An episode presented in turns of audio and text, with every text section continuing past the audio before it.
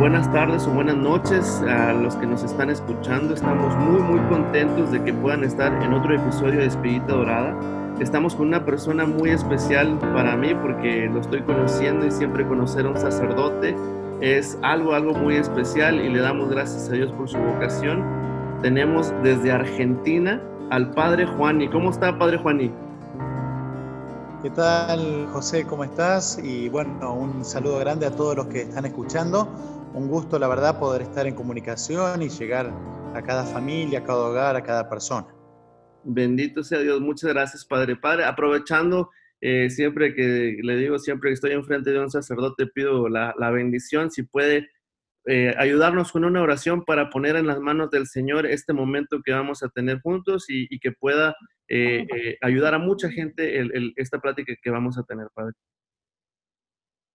Bueno, como no, este, en el nombre del Padre y del Hijo y del Espíritu Santo. Amén. Ponemos en tus manos, Padre del Cielo, este encuentro y todos aquellos que, que en algún momento lo van a escuchar. Te pedimos que los bendigas, que recibas sus intenciones, lo que más estén necesitando Danos tu espíritu para que esté presente en este diálogo, en esta conversación, que también eh, tu palabra nos haga también tocar el corazón para poder siempre hacer tu voluntad como lo hizo María, decirte siempre que sí. Gloria al Padre y al Hijo y al Espíritu Santo, como era en el principio, ahora, y siempre, por, los siglos de los siglos. Amén. Amén. Muchas gracias, Padre. Muchas gracias por su, bendición. Y, bueno, para iniciar, Padre, eh, empezamos, eh, quisiera preguntar para que lo conozcan nuestros amigos que nos están escuchando, eh, ¿quién es el Padre Juani? ¿Cómo nace su, su, vocación? ¿Cómo crece en la fe? ¿Cuál fue su proceso, Padre? Bueno, yo me llamo Juan Ignacio Liébana, nací en una familia de Buenos Aires capital. Eh, yo ahora actualmente estoy en la provincia, en el interior del país. Eh, bueno, nací el 6 de junio de 1977, tengo 43 años. Em, una familia muy linda de seis hermanos, tres varones, tres mujeres, eh, con un clima familiar y una presencia de, de, mis padres, que bueno, viven los dos, viven también mis hermanos. Eh, donde, bueno, respiramos siempre desde muy pequeños la fe. Yo siempre digo que mi historia vocacional es muy aburrida porque yo siempre quise ser cura. nunca, se me, nunca se me cruzó por la vida cosa. Eh, como que me siento muy, muy marcado por Dios desde el comienzo, o sea, eh, siempre, bueno, desde que tengo uso de razón, yo, yo avisaba, yo decía, no, yo voy a ser sacerdote, digamos. De hecho, cuando era joven, cuando, eh, no sé, era el tiempo de que se armaban los bailes, mis compañeros, mis amigos me invitaban a bailar y yo decía, yo voy, pero sepan que yo voy a ser cura, así que yo los acompaño, pero como que no tenía demasiado interés por conocer otro tipo de vida, ni... Em, sí, por eso yo siento, bueno, una bendición muy especial, como muy marcado desde muy pequeño, em, bueno, desde rezar juntos en familia, me acuerdo los rosarios cada noche en la cama de mis padres, cuando entrábamos todos, éramos pequeños, y entrábamos los seis, más papá y mamá, en la cama matrimonial, y bueno, ahí algunos al costado de la cama, y, bueno, mientras rezábamos, que el primero que caía dormido era papá, que trabajaba todo el día, y, reírnos porque papá, entre sueños, recitaba el Padre Nuestro, la de María, y recuerdos muy lindos, sí. Y bueno, de como, como todo niño, así criado en una familia cristiana, en un colegio católico, también empecé a participar de una parroquia, eh, bueno, yendo a, los grupos de, niños, después de adolescentes, de jóvenes, siendo monaguillo, este, eh, ayudando en las misas. Y por ahí, para poner algún, algún hito o algún momento así donde sentí de manera especial el llamado eh, a, la vocación sacerdotal, fue a través de las misiones que, realizábamos con un grupo de jóvenes en misiones de verano, le llamábamos, porque íbamos en el verano a un pueblito, este, bueno, a pasar una semana, a visitar las casas, organizar este, juegos para niños, catequesis, encuentros de jóvenes. Y bueno, yo sentía que esos días eran los días más felices de, mi vida, del año, digamos. eh, lo que por ahí hacía en 10 en 10 días, digo, en una semana, eh, mi deseo, mi anhelo era hacerlo toda mi vida, que, toda mi vida pudiera ser así. Eh, bueno, y a partir de ese momento ya, yo estaba ya en cuarto año del, colegio, es decir, a, dos años de terminar el colegio secundario, los estudios secundarios, bueno, este, yo ya, tenía decidido, bueno, poder entrar en el seminario y, ser sacerdote. Así que bueno, empecé a hablar la vocación con un, con un sacerdote, le fui comentando esos deseos, esos anhelos, y, y de esa manera, bueno, fuimos, fuimos discerniendo la vocación. Terminé quinto año, egresé del, colegio secundario y bueno, de ahí em, estudié dos años en la, en la universidad por, como para esperar un poquito y pensarlo mejor, para trabajar, también tener una experiencia laboral, estudié filosofía dos años, y después ya a los 19 años ya ingresé en el Seminario Diocesano de Buenos Aires. Perfecto, padre. Bueno, aquí entonces podemos ver cómo, cómo el, el, fruto de una familia muy, pues, muy católica, eh, ese, ese, rosario en las noches, que, que, bendito sea el Señor que pudo tenerlo día tras día, eh, pues tiene los frutos en su, en su persona en su vocación y como dice, desde que, qué padre que lo dice, que desde que tiene uso de razón, usted ya, ya pensaba en el sacerdocio. Eh, me recuerda a algunos sacerdotes amigos por acá que, que ellos jugaban a, a, dar la comunión, no sé si le pasaba a lo mejor a veces que, que ese, ese era... Lo hacía, jugaba. Algunas, algunas celebrar así. Ajá. Ajá. Así que, para que vea.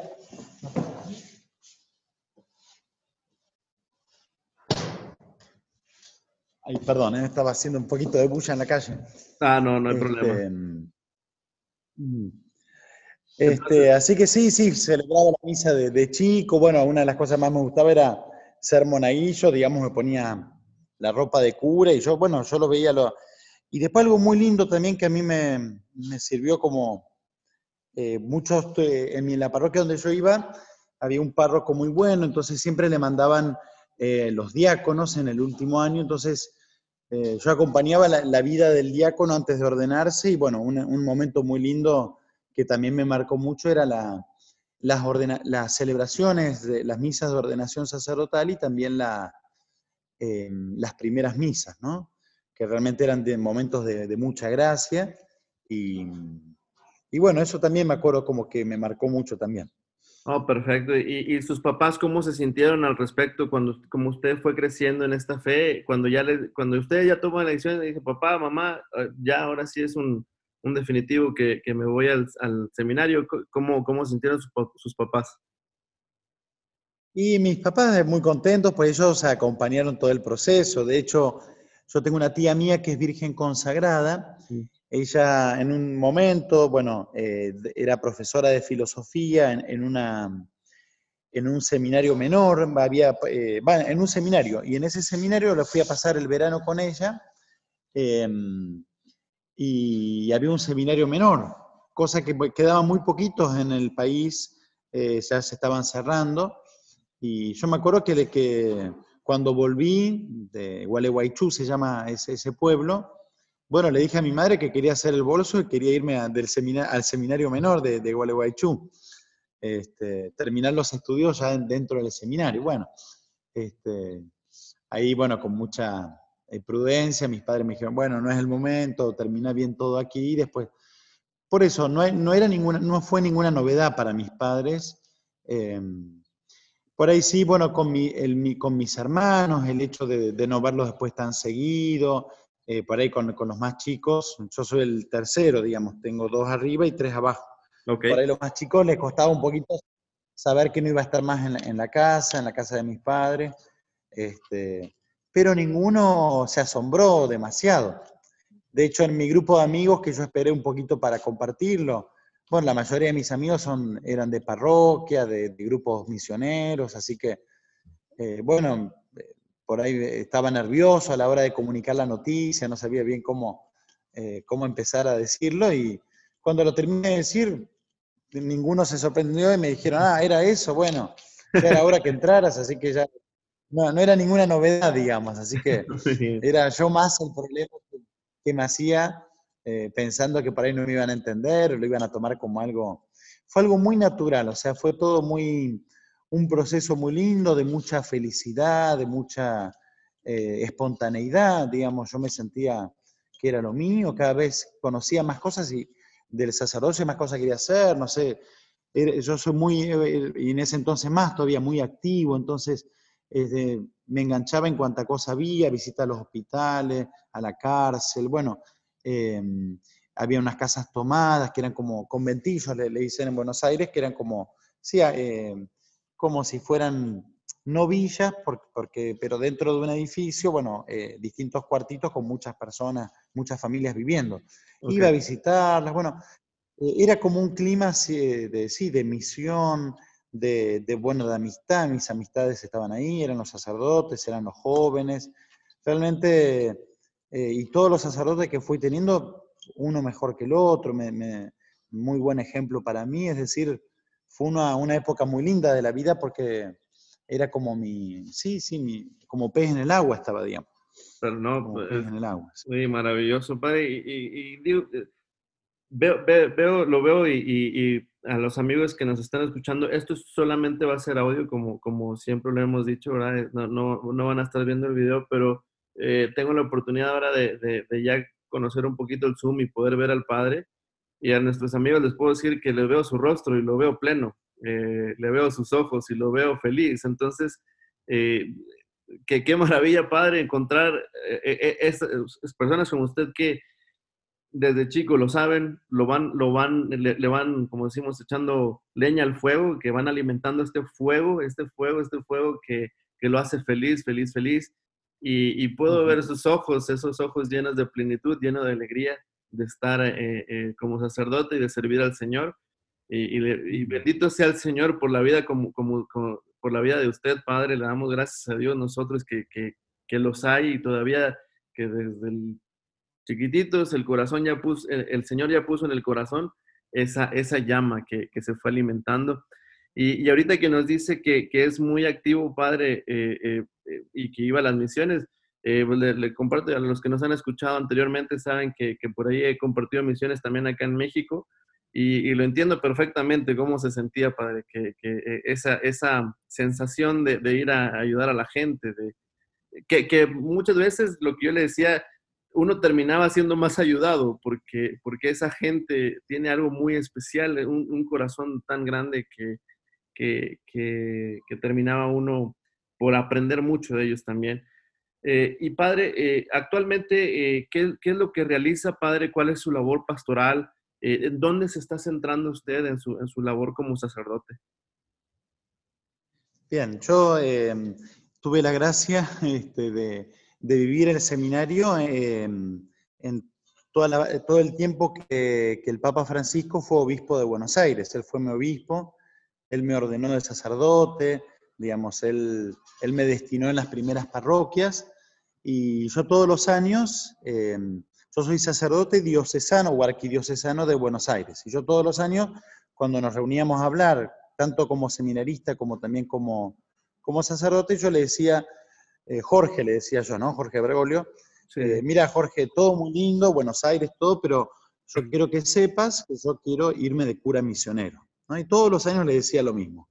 Y como diciendo, el que avisa no traiciona. muy bien. Entonces yo, le avisaba, muy lindo, pero yo, está bien, si me tengo que quedar en Buenos Aires, me quedo con mucho gusto, me encanta ser cura, pero, pero yo veo que aquí uno hace cinco o seis cuadras, hablando de Buenos Aires, ¿no? cinco o seis cuadras y hay un sacerdote, eh, hay una, una sacerdote, una iglesia, la gente puede elegir horarios de misa.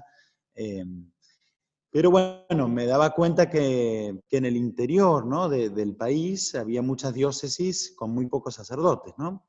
Y bueno, así fue que, fui discerniendo de a poquito em, la posibilidad de, ofrecerme como sacerdote, obviamente con, con el aval del obispo. Y bueno, providencialmente, recién ordenado, me tocó una parroquia que tenía ya un grupo misionero que venían a la diócesis donde estoy actualmente, la diócesis de Añatuya. Yo tengo 16 años de, cura, voy a cumplir ahora en noviembre. Y, y, bueno, los 3, 4 años de cura yo ya decía, bueno, ya está, yo ya quiero irme a brindar un servicio a la diócesis diócesis tuya, eh, porque veía que eran pocos sacerdotes, que como actualmente lo somos, ¿no? que eran muchos parajes en el campo, comunidades rurales que no tenían la posibilidad de tener misa y tenían misa cuando íbamos nosotros los misioneros. Entonces yo digo, bueno, eh, bueno después de hablarlo con el, con el obispo, que en ese entonces era Bergoglio, eh, me dice, bueno, Juanín, este, él dice, yo para enviar un sacerdote, él decía dos cosas muy lindas. Decía, por un lado, eh, no es que la diócesis de Buenos Aires pierde un sacerdote, sino que cuando uno es generoso, Dios es más generoso. Entonces, darte a vos como cura otra diócesis va a redundar en gracia, en bendición para nuestra diócesis, ¿no? Y eso que no es que sobraban, porque bueno, eh, a pesar de ser muchos sacerdotes, había, hay mucho trabajo en Buenos Aires. Y después eso me decía, por un lado, ¿no? Que había que ser generosos con, con los sacerdotes, con otras diócesis. Y después me decía que para enviar, bueno, tenía que tener salud física, espiritual y psicológica, ¿no? Y bueno, él encontró que las tres saludes yo las tenía. Me parece que hizo la vista demasiado gorda, gorda porque fue, es muy misericordioso, Monseñor. Este, si no, no, me hubiera mandado otro Pero bueno, a los cuatro años de cura, como veía que era algo que se había repetido mucho en el tiempo, digamos, no, era eh, una decisión fugaz, sino que bueno, venía siendo rezada hace tiempo, conversada con mi director espiritual y, bueno, fuimos discerniendo que, eh, que era lo más, este, bueno, que era de Dios, ¿no? Y así fue que en el marzo del 2009, hace 11 años, 12 van a ser este año, eh, vine a la diócesis Añetuya, eh, que es una diócesis eh, muy pobre, digamos, dentro de una provincia, se llama Santiago del Estero, em, bueno, que, es una realidad totalmente distinta, una realidad rural. Yo me crié en edificios, digamos, si bien mis, mi padre es del interior de Argentina, entonces se ve que en la sangre llevaba como este anhelo, este deseo de, volver al interior. Este, pero bueno, la verdad que, que hacía mucha falta, hacen falta sacerdotes acá en la zona, entonces, eh, bueno, el primer lugar donde estuve, que ahí estuve eh, prácticamente hasta hace dos, años, era una, una, eh, una parroquia muy rural, digamos, de 55 eh, comunidades rurales con una sede en santos lugares y desde ahí atendía eh, las comunidades, ¿no? Eh, visitaba, celebraba la misa, los sacramentos. Y bueno, dentro de esas comunidades había una de 20 familias que, donde está, hay una virgencita, la Virgen de Huachana, que bueno, hoy en día es un flor de santuario donde en cada fiesta, que es para fines de julio, Em, congregan en la actualidad, bueno, este año no se puede hacer por la pandemia, ¿no? Se hizo todo virtual, pero 150 mil personas vienen, ¿no? Este, imagínense 150 mil personas en un paraje donde el año viven 20 familias, digamos. Este, es algo muy lindo, muy, muy local, muy del lugar. Eh, vienen toda la gente del norte del país. Una virgencita de 37 centímetros, muy pequeñita, pero muy milagrosa. Em, bueno, tiene el manto verde, color del monte, santiagueño, digamos, donde ella quiso quedarse. Este, y bueno, desde donde recibe a tantos peregrinos. Y bueno, ahora hace dos, años estoy en una parroquia, bueno, cuatro en verdad, porque los últimos, eh, los primeros dos años estuve párroco compartido. Había un vicario en, una, en, la parroquia donde estoy ahora de Campo Gallo, y había otro en Santos Lugares, y yo estaba una semana en una parroquia y otra semana en otra. Okay. Y lindo porque eran dos curas, son dos curas de, locales, del clero local, y fue un desafío por ahí. Eh, sentí como el desarraigo de no poder estar 100% en una parroquia, porque cuando terminaba de estar, ya la otra semana ya me iba a la otra, entonces, pero fue muy lindo acompañar a dos curas jóvenes que hoy en día los dos son párrocos y, poder hacer una comunidad sacerdotal em, en medio de una diócesis que es muy, muy distante, las distancias, los caminos son todos de tierra, la mayoría son de tierra, son malos. Yo el curita más cercano lo tengo a 70 kilómetros. Em, eh, digamos, son extensiones muy grandes y ahora en la, en la, actualidad estoy en, una, en un pueblo que se llama Campo Gallo, de 15.000 habitantes, que tiene cinco capillas dentro del pueblo y 32 comunidades que están en el campo, 32 comunidades rurales. Y todavía estoy, sigo a cargo del santuario de la Virgen de Huachana. Este, así que esa es un poquito eh, la misión que tengo aquí como, como sacerdote y la verdad que feliz, feliz porque si bien sigo como en condición de prestado, pero bueno, eh, el obispo de allá de Buenos Aires ya, en verdad más que prestado, ya dice ya perdido, Juan y ya se perdió, ya. no lo recuperamos más, dice, y yo pienso que no, pues, perdón, este, porque la verdad que, que, bueno, la gente de aquí me ha cautivado el corazón y, y hay mucha necesidad también así espiritual y de presencia, de, de animar las comunidades, de fortalecer el laicado para que, imagínense que una comunidad rural, siendo 32, puedo visitar más, más la, ciudad que tiene su movimiento, su demanda, la catequesis, la capillas, eh, puedo visitar con suerte cada dos meses cada comunidad.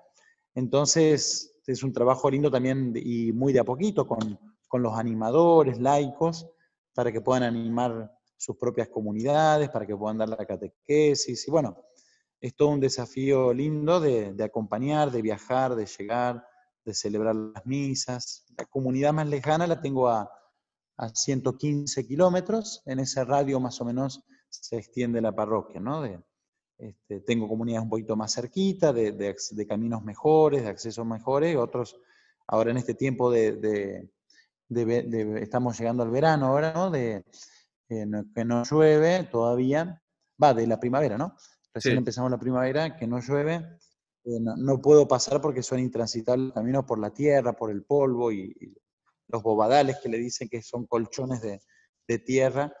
Este, y eso me limita para llegar ahora a las comunidades, pues no, puedo pasar con la camioneta por, por la, está intransitable los caminos. Así que bueno, un desafío muy lindo y, y la verdad que feliz de estar como cura en estos lugares. Está muy, muy, como decimos los mexicanos, eh, muy padre, qué, qué, padre que, que, tiene esta, que, que, es, qué bueno, ¿verdad? Qué bueno que tiene esta, esta misión eh, día con día y que puede llevar toda esta palabra del Señor a, a, pues, a lugares muy, a veces muy, muy lejanos.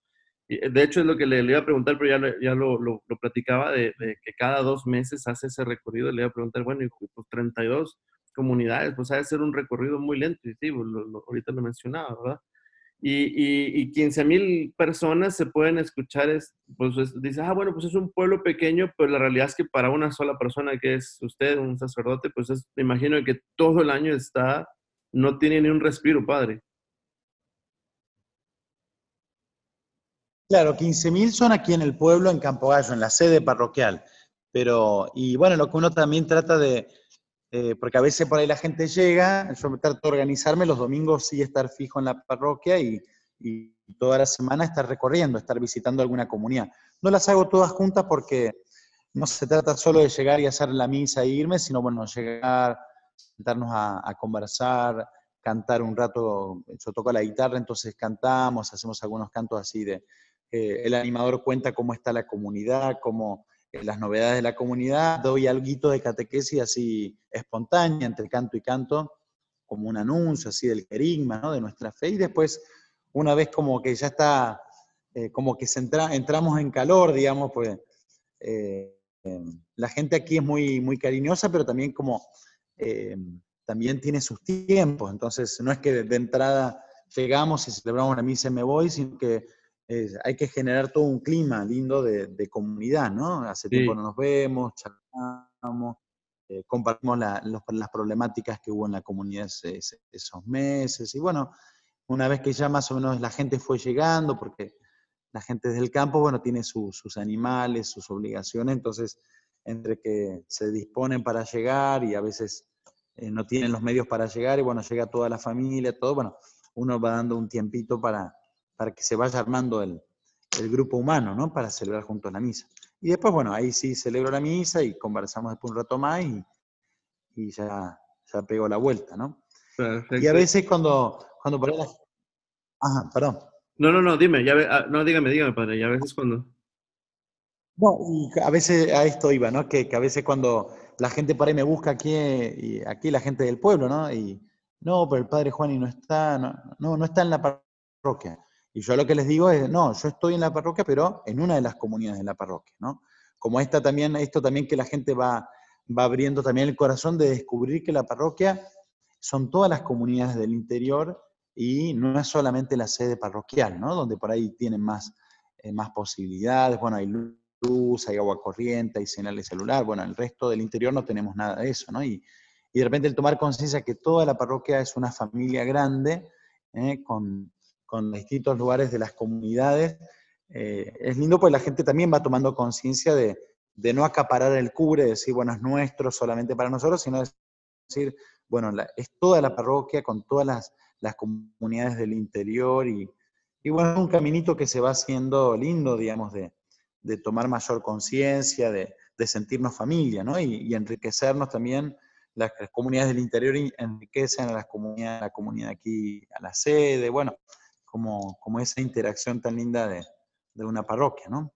Em, está, está muy, muy, qué, qué, qué, bonito y qué hermoso escuchar todo, el, todo lo que nos dice Padre por, por esa, eh, eh, como dice, la comunión eh, entre todas las personas que, que desearíamos que sucedieran en todas nuestras comunidades y, pedirle al Señor por más personas como usted que, que tengan ese, ese valor, que, que, puedan ir a, a, esos, a todos esos lugares que para dar la palabra al Señor, que mucha gente, mucha gente la necesita, la necesitamos todos, ¿no?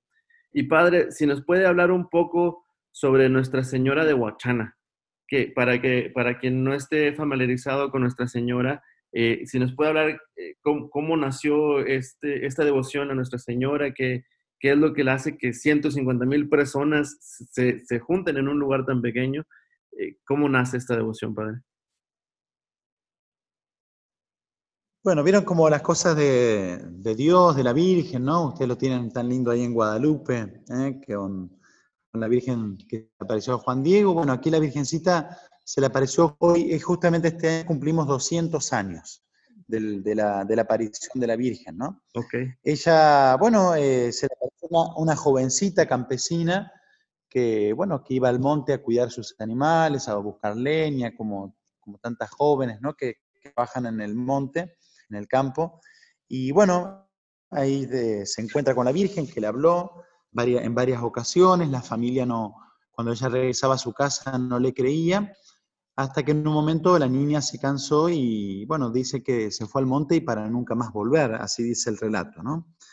Y al tiempito, que esta joven Teléfora Verón eh, desaparece, bueno, su hermano Juan Cruz eh, reúne a, a, los pobladores de ahí de Huachana, que es un paraje rural, llaman al comisario del lugar, don Félix Tahuada, y juntan un grupito de gente para ir a pasar la noche y hacer guardia, hacer vela, del lugar donde se decía que, que, la niña conversaba con la Virgen.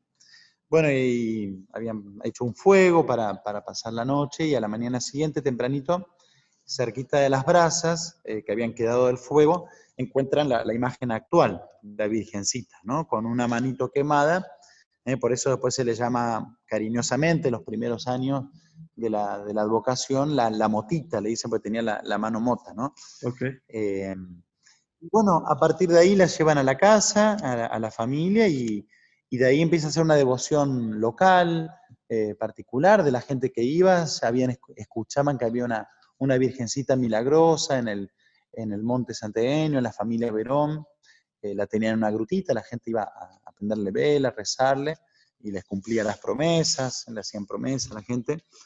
Y bueno, fue creciendo la, la, advocación, después unos peregrinos que le regalaron un manto verde, se lo pusieron.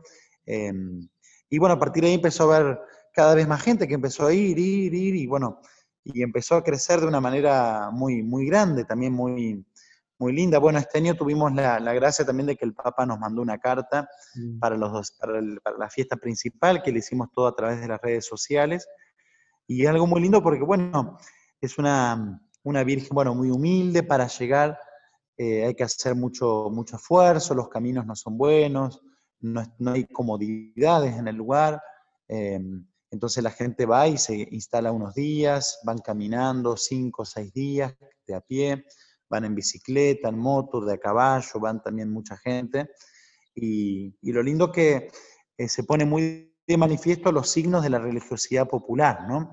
Desde eh, los cantos, la música con acordeones, guitarras, violines que la gente le da a la Virgen, las banderas, quitando las banderas, los caballos que van y vienen vivando a la Virgen, las procesiones, este, bueno, la, las velas que la gente va encendiendo en el santuario, las flores que le llevan a la Virgen, las promesas, las ofrendas. Realmente es algo muy lindo porque hay gente de todo el norte del país y donde se encuentra en un santuario natural, ¿no? Del monte santiagueño, como una necesidad, ¿no? De, encontrarnos, mucha gente de, de, pueblos grandes, de ciudades, pero necesitan volver al interior, ¿no? Al corazón del monte santiagueño para encontrarse con la Virgen, con Dios y también con, con la naturaleza, ¿no? Eh, entonces un poquito el mensaje que damos desde el santuario es, la Virgen tiene el manto verde, color de la vida, color del monte santiagueño, que muchas veces es arrasado, ¿no? Quebrachos, bueno, tantas especies vegetales que son arrasadas para plantar soja, para hacer monocultivo, se, em, eh, se hacen desalojos violentos a los campesinos, ¿no? Toda una situación bastante difícil y, y que tiene que ver un poquito también con todo lo que está insistiendo tanto el Papa Francisco del cuidado de la casa común, ¿no? Y por eso un poquito el, mensaje que también tratamos de dar desde Huachán, así como cada vocación tiene como lo propio. Eh, lo propio podríamos llamar de la Virgen de Huachana o de lo que más insistimos, ¿no? Eh, con los servidores y todo es, em, es que junto a la Virgen cuidar toda vida amenazada, ¿no?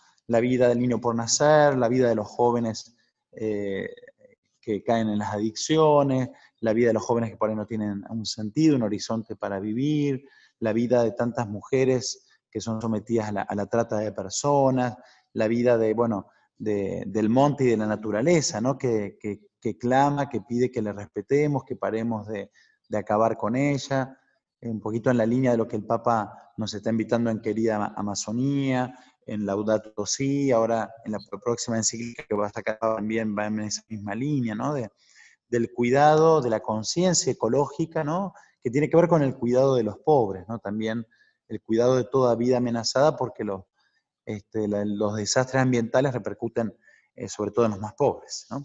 Así es. Este, así que un, poquito, un poco de todo eso es Huachana.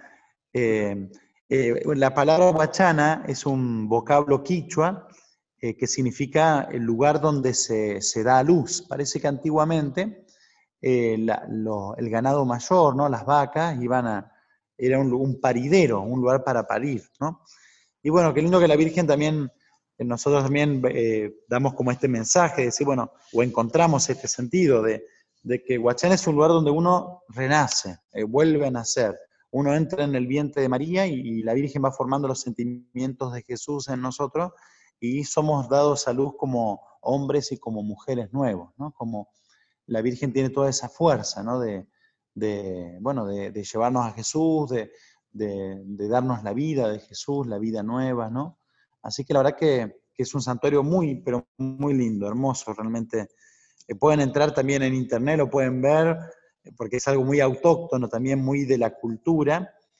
Que nosotros también vemos que esta globalización como que quiere suprimir las culturas y hacer una sola cultura, ¿no? y de repente estar orgullosos de nuestra identidad cultural, nuestra música, nuestras danzas que le damos a la Virgen, eh, nuestras raíces católicas, ¿no? cristianas, este, con esos valores de la familia, del respeto de la vida, del amor y la solidaridad hacia los demás. Bueno, como que va todo de la mano. Cuando uno se le quitan sus raíces, bueno, ella no sabe a dónde va ni, ni cuál es el, norte que tiene, ¿no? Cuando uno eh, entonces, Huachana, mucha gente viene y se reencuentra con sus raíces cristianas, ¿no? Y sus raíces culturales. Y la gente anda con sus, con sus pilchas, sus vestidos de gaucho, ¿no? Para, como promesa a la Virgen. Y, es como que se pone de manifiesto todos esos valores lindos del interior de, nuestra patria, que a veces en los grandes medios se esconden o, o no se muestran, ¿no?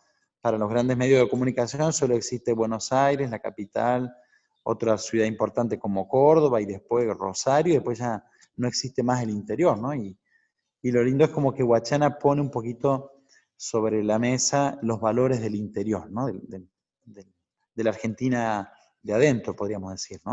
Sí, sí, no, este, eh, lo que dices tú, yo estoy totalmente de acuerdo con usted, padre, y, Dios, permite que, pueda eh, le decía al padre, al padre Sergio que tuve la oportunidad de hablar con él, eh, que me gustaría mucho ir a...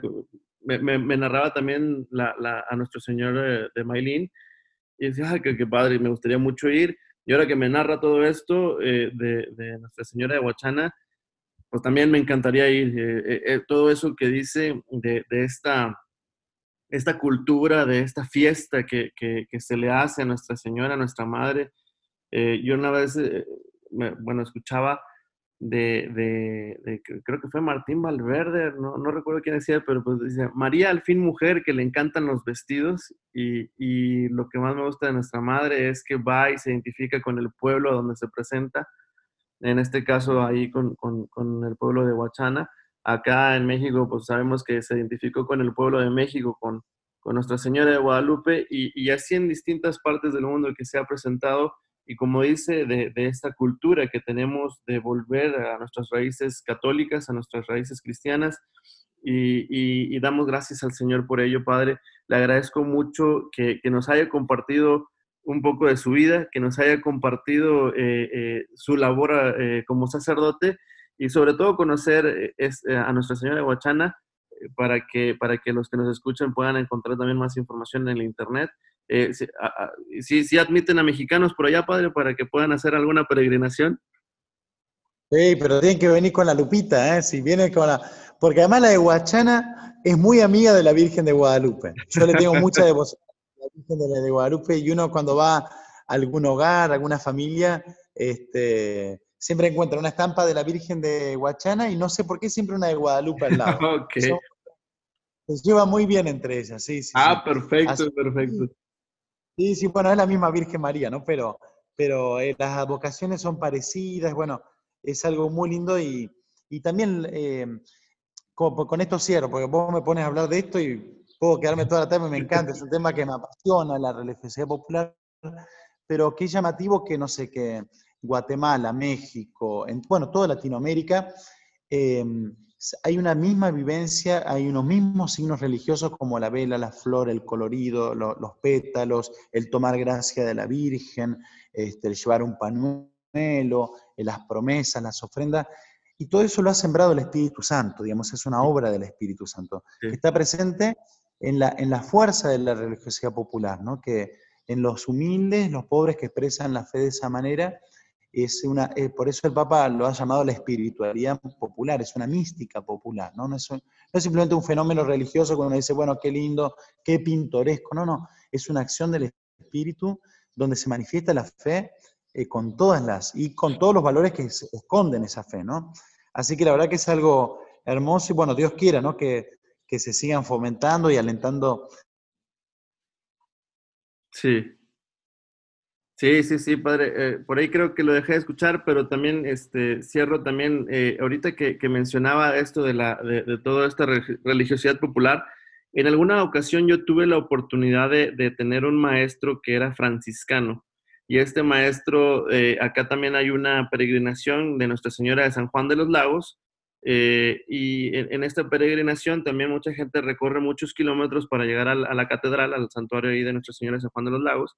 Y, él, decía, él, reconocía, decía, es que de alguna manera yo no, era mucho de esto de la cultura popular, del, o sea, él en su interior pensaba, pues ¿para qué hacer la peregrinación? ¿Para qué?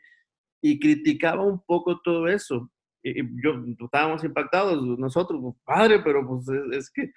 Y dice, pero, dice, la gente me insistía mucho, padre, pero es que venga con nosotros peregrine con nosotros, Padre, véngase con nosotros. Y total, dice que en una ocasión el Padre, ok, este, voy a ir con ustedes. Dice, hermanos, dice, les puedo platicar que el Señor me iba quitando losas de orgullo en esa peregrinación que estaba haciendo con, con la gente. Una, una, una fe, una cosa tan, tan impresionante para mí que, aquí está el pueblo de Dios. no, no, no lo puedo negar que esto viene, que esto viene de Dios, como usted lo dice.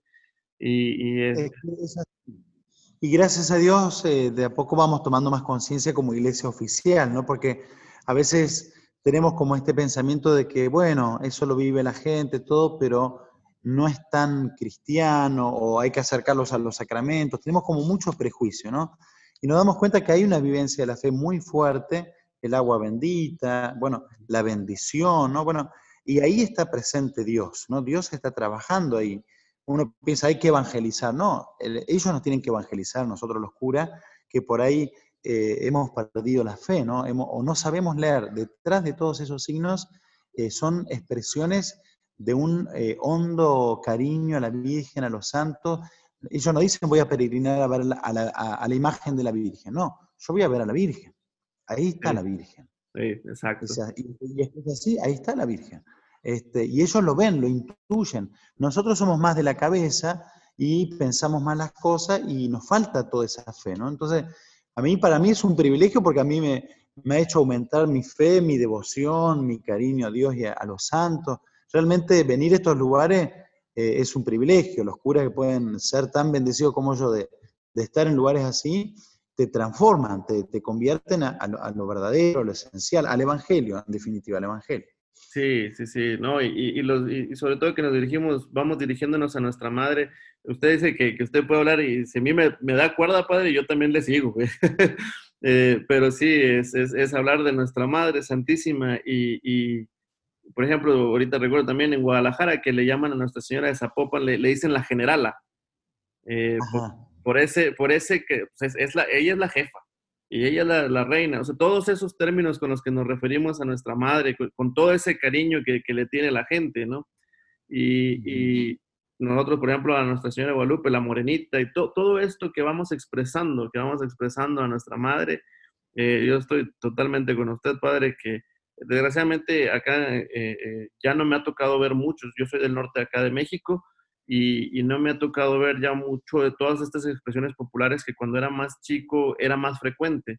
Y precisamente hablando eh, con, con, con, una pareja, un matrimonio, Estela y, Héctor de Argentina, o me gustaría mucho que volvieran todas estas expresiones de fe tan grandes, pero esas acá en México suena un poquito más al sur, que, que no he tenido la oportunidad ya de, de, vivirlas tanto, pero me, me, las dice y créanme que ahorita se me estaba poniendo la piel chinita, donde, donde escuchar y, pensar en toda esta expresión del cariño que le tenemos a María Santísima. Padre, eh, no me queda más que agradecerle infinitamente el, que me haya tomado eh, esta invitación, que me haya dicho que sí a, la invitación de este proyecto y, sepa que, que, es bienvenido acá en México. Eh, cuando quiera, aquí también tiene su casa y que el Señor me lo bendiga mucho, Padre. Le, doy muchas gracias a Dios por su vida, por encontrarme con personas como usted que, que aman al Señor desde, desde pequeños. Y para cerrar, Padre, este, si nos puede dar la bendición a, todo, a, a, a, mí particular y a todos los que nos escuchan. Bueno, cómo no. Sí, la verdad te agradezco, José Silberto, por un gusto hablar contigo y, y bueno, vamos a poner bajo el manto de la Virgen, el manto verde que nos abriga, eh, que, nos, que nos cobija, de la Virgen de Huachana, que ella nos anime a seguir cuidando y defendiendo toda vida amenazada y pueda hacer, volver a hacer eh, nacer en nuestros corazones esa vida de Dios que llevamos como una luz desde el bautismo. Que Dios y la Virgen los cuiden siempre, que es Padre, Hijo y Espíritu Santo. Amén. Bueno, muchas gracias. Gracias, Padre. Y a los que nos escuchan, eh, esperen eh, eh, otro episodio cada semana aproximadamente. estamos en, contacto y en, en, la página Espíritu Dorada van a encontrar más información sobre el Padre y más información sobre Nuestra Señora de Huachano. Un abrazo para todos y que el Señor los bendiga.